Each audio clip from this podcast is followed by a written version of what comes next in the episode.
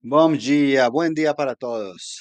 Bueno, hoy los saludo desde Brasil, desde Sao Paulo. Esta va a ser, tengo una semana bastante movida de muchos viajes, pero bueno, aquí estoy en Brasil, eh, comenzando con una linda agenda de reuniones de donde creo que sacaremos bastantes historias y bastantes casos para contarles. Pues bueno, ¿cómo vamos? ¿Cómo va esta semana? Oigan, de verdad, muchísimas gracias. He visto que la respuesta con los últimos podcasts han sido de locos. De verdad, estoy muy contento y súper motivado, por lo cual vamos a dedicar los tres próximos episodios a tres temas que me apasionan a mí, que realmente me apasionan desde diferentes, desde diferentes perspectivas y me tocan de una manera diferente. Uno de ellos es el ahorro, que es lo que vamos a hablar hoy, el poder del ahorro, la base para mí de todo. El segundo es lo que vamos a hablar, vamos a hablar un poco de comenzar a hablar de inversiones, de las razones para invertir en tu futuro, de por qué invertir, cuál es la diferencia con el, con el ahorro, con qué se come eso, cómo dar mis primeros pasos, porque hoy vemos también una cantidad de información por todo lado que, a ver, desafortunadamente lleva, nos lleva a cometer muchos errores eh, y la idea de esto también es contarles desde las trincheras cómo funciona el tema y darles consejos que realmente los ayude para, para avanzar y no, no comprar temas que no son lógicos. Y el tercero son temas de protección. Ese es el tema más, digamos, más nuevo, aunque ya llevo bastantes años en el tema. em, en el cual he estado trabajando y he estado trabajando activamente con muchos equipos de ventas y es el tema de protección, seguros, el por qué, la importancia y me ha sorprendido, realmente me ha sorprendido. Bueno, entremos en materia. Hoy desde Brasil, a mí Brasil me, tiene- me trae em, bastantes sentimientos. De verdad, fue un mercado que, em, de esos, como digo, mis sanas locuras, donde una vez me dijeron, "Vam- vas a manejar Brasil, ¿sabes portugués? No, pero yo puedo con eso. Y, comencé. Y un país que me recibió de verdad muy bien, un país donde el portuñol ha ido avanzando, pero nos hemos hecho entender. Y para mí es extraño estar en Sao Paulo o en, algún- o en otras ciudades de, de de Brasil hay muchas similitudes entre países, pero si le quitas el portugués y el español, a mí las similitudes en las mismas ciudades, en la misma gente, cultura entre Colombia y, y Brasil es muy similar, por lo cual eh, si te sa- salís a correr, pones música y un momento te olvidas, no escuchas nada ni no, escuchas cómo están hablando, realmente pasas por si estuvieras en Colombia. Entonces me trae realmente lindos recuerdos y, ha sido un mercado para mí que ha generado muchísimos retos profesionalmente y eso realmente me ha ayudado a crecer mucho. Hablemos del ahorro, porque es un tema para mí, primero personalmente. em, pequeña historia, mm, uno de mis grandes héroes, ídolos, es- fue, es y siempre será mi abuelo. Eh, mi abuelo materno realmente fue una persona, todos mis abuelos los quise mucho, pero mi abuelo materno realmente fue una persona con la que eh, interactué muchísimo y tengo muy lindos recuerdos a todo nivel, a nivel de compartir deportes, de aprender. Y hay un tema que sí él eh, tenía muy marcado y era por su formación. Él era, trabajaba en un banco, es más, fue considerado una de las personas que desarrolló las gran- grandes eh, herramientas de ahorro en el país. Eh, y él nos hablaba de la importancia siempre, de la importancia del ahorro, la importancia y el papel fundamental que juega en nuestra seguridad financiera, el cómo el ahorro te da tranquilidad, de cómo el ahorro te ayuda a planear y cómo el ahorro realmente es una herramienta para construir un futuro sólido.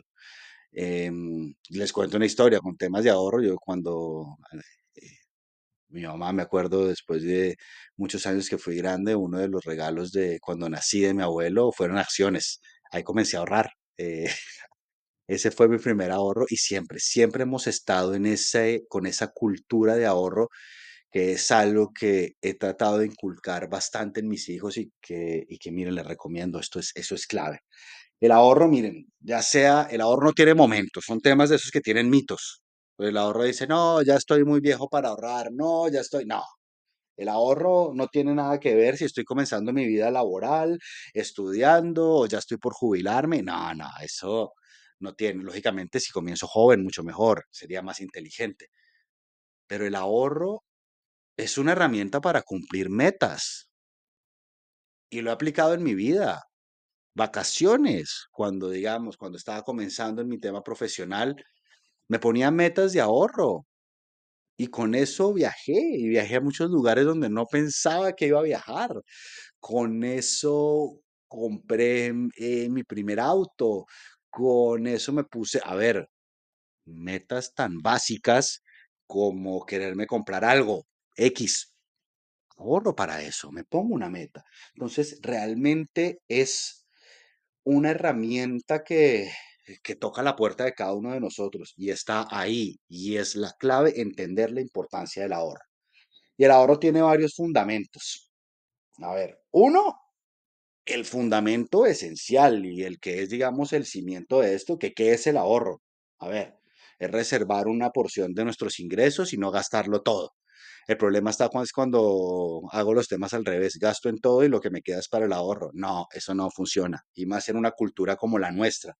Hace un ratico estaba mirando datos de, mm, del ahorro en Latinoamérica como porcentaje del PIB. Es bajísimo, es bajísimo.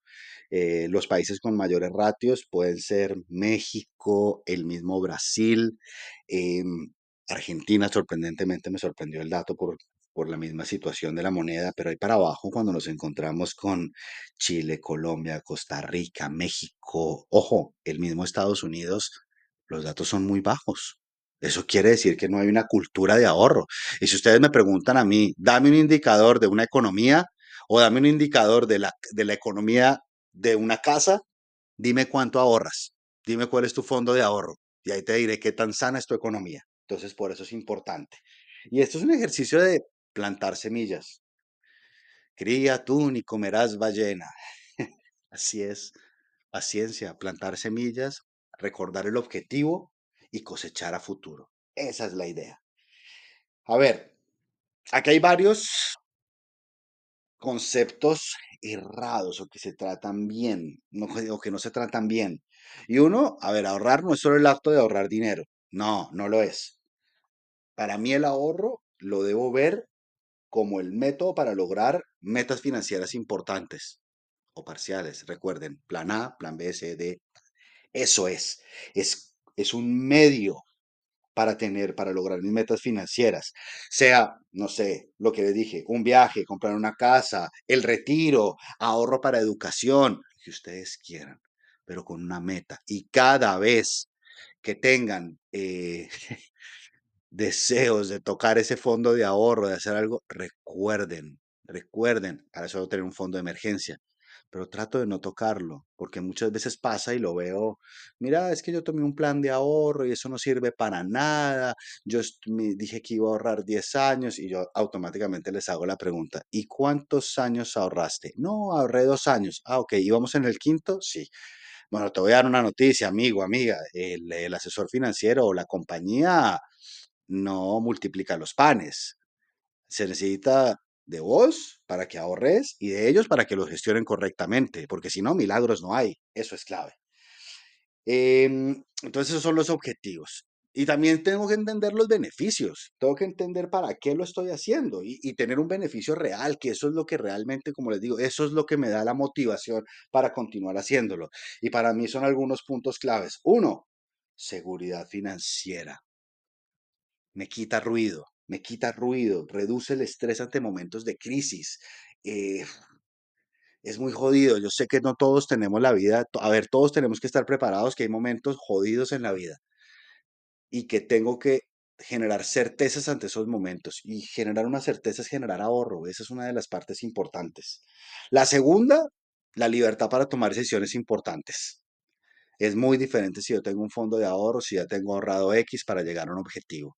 Puedo tomar las decisiones importantes en mi vida, a ver, puedo que dependa un pedazo de un crédito, de un préstamo, algo así, pero puedo realmente tomar decisiones informadas sabiendo lo que puedo hacer.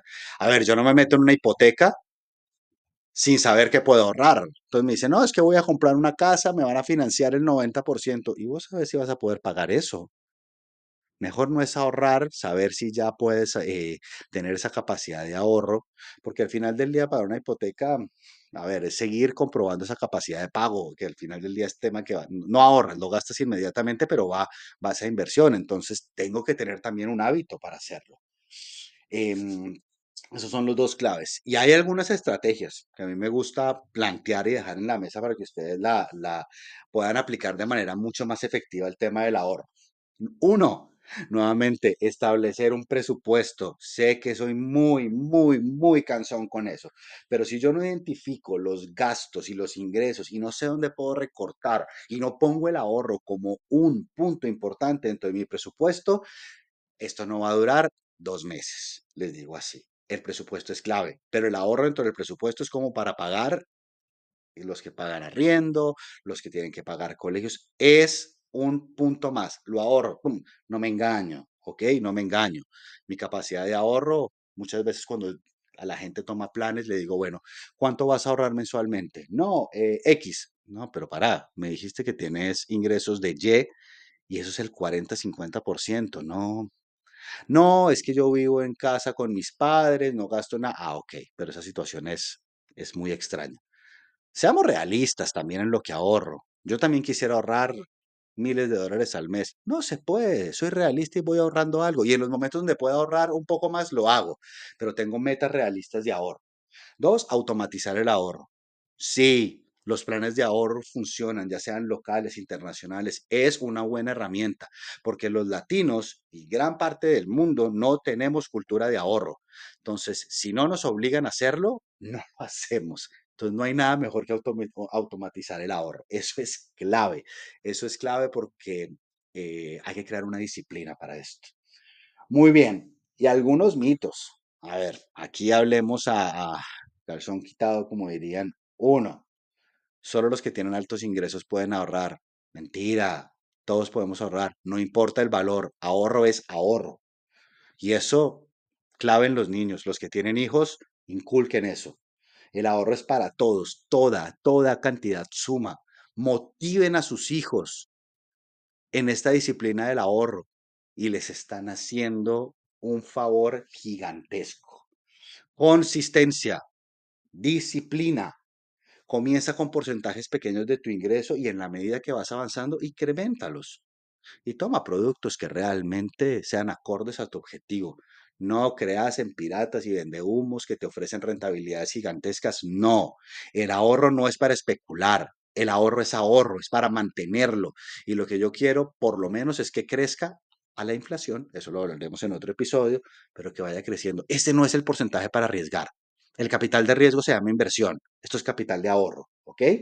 Y celebra tus logros Alcanza metas, ponte metas con ese ahorro y dátelas, cúmplelas. Oye, ahorré para comprarme para un viaje, lo hago. Ojo, no voy al viaje y me gasto tres veces lo que me mantengo de presupuesto, pero lo celebro y lo hago. Mi casa, lo celebro. Celebren los logros. Eso es súper clave en, en la, en la psiquis humana, ¿ok? Bueno, recuerden, a mí el ahorro es invertir en tus sueños, en tu futuro y seguridad financiera. Tómenlo como un hábito. Tómenlo dentro de su planificación como familia, como eh, individuo, pero ténganlo, ténganlo en mente. Bueno, mi nombre es Juan Camilo Vargas. Les mando un abrazo muy grande desde Brasil y nos vemos eh, dentro de unos días. Chao, chao.